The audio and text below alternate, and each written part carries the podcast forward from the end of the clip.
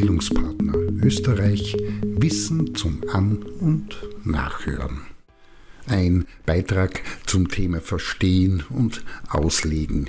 Man kann, und das geschieht öfter als einem lieb ist, als halbwegs vernunftbegabter Mensch in Schüttel- und Krampfzustände verfallen, wenn man den Auslegungen und Interpretationen von Theorien, Konzepten, Modellen oder Definitionen mancher Menschen lauscht.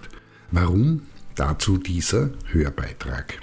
Schon Aristoteles hat, siehe dazu Hermeneutika oder die Lehre vom Urteil, dargelegt, dass Zeichen, die Sprache wie auch Nonverbales die Funktion haben, das Innere des Menschen, also das, was in der Psyche und in den Gedanken liegt und nicht sicht und greifbar ist, nach außen zu übertragen, um sicht und greifbar zu werden.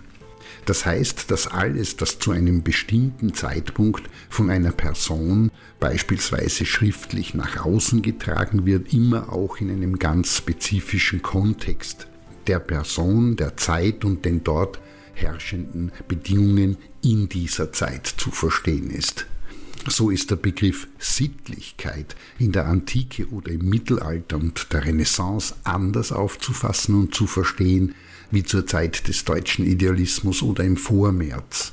Und noch einmal unterschiedlich, wenn der Begriff, das Konzept, die Idee oder Theorie in einem religiösen, philosophischen, psychologischen, pädagogischen oder vielleicht sogar strafrechtlichen Kontext gebraucht wird. Deutlich wird dieser Umstand, wenn man die Aussagen Adolf Hitlers in einer Rede zu seinen Erziehungsidealen, gibt heute noch Leute, die daran glauben, von 1936 hernimmt, welche die Grundlage für die Entwicklung pädagogischer Konzepte geworden sind, in der er formuliert, meine Pädagogik ist hart, das Schwache muss weggehämmert werden, es wird eine Jugend heranwachsen, sagt er, vor der sich die Welt erschrecken wird. Eine gewalttätige, herrische, unerschrockene, grausame Jugend will ich. Ernst Krieg, ein deutscher Lehrer, Schriftsteller und Professor sowie Alfred Bäumler haben das aufgenommen, konzeptionell aufgearbeitet und waren dann die führenden nationalsozialistischen Erziehungswissenschaftler und die Auswirkungen davon sind bekannt.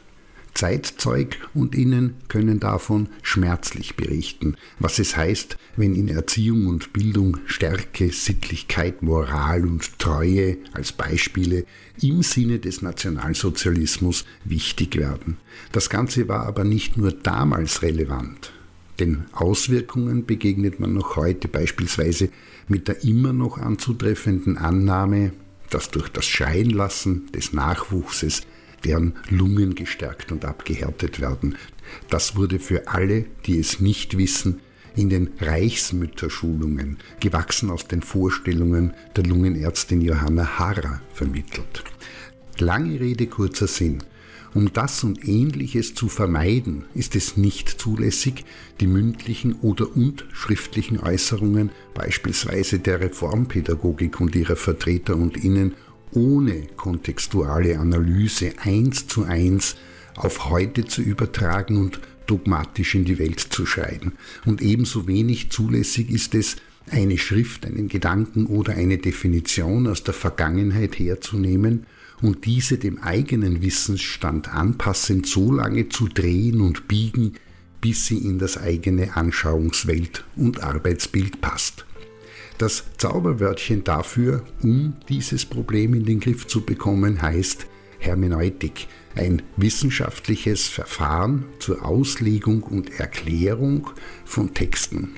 Ein weites Recherche-, Lern- und Entwicklungsfeld, das ich jedem und jeder ans Herz lege. Dabei geht es im Kern einer hermeneutischen Interpretation immer darum, Sinn und in weiterer Folge Verstehen aus dem Vorhandenen zu ziehen und nicht darum, immer zusätzlich und neue Bedeutungen in die Texte, Definitionen, Modelle oder Konzepte hineinzutragen und zu implementieren. Dabei hilft bei der Herangehensweise und Analyse vor allem das Miteinbeziehen der persönlichen, kulturellen, sozialen, politischen wie auch historischen Kontexte der Verfassenden. Beispielgefällig, was heißt und bedeutet es tatsächlich zu ihrer Zeit, wenn Maria Montessori schreibt, selbst wenn wir tausend Kinder in einem Schulpalast hätten, würde ich meinen, es sei immer ratsam, Kinder eines Altersunterschieds von drei Jahren beisammen zu haben. Fröbel feststellt, jede Erziehung soll sie Frucht bringen, muss sich auf Religion gründen. Oder Johann Heinrich Pestalozzi meint, lobe keines Menschen Weisheit und Tugend, bis du siehst, wie er für seine Kinder gesorgt und wie diese der Sorgfalt ihres Vaters für sie entsprechen.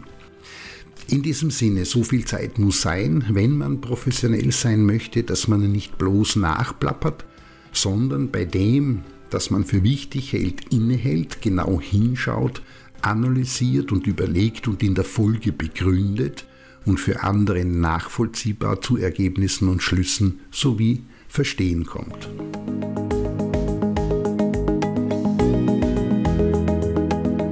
Das war Bildungspartner Österreich Wissen zum An- und Nachhören.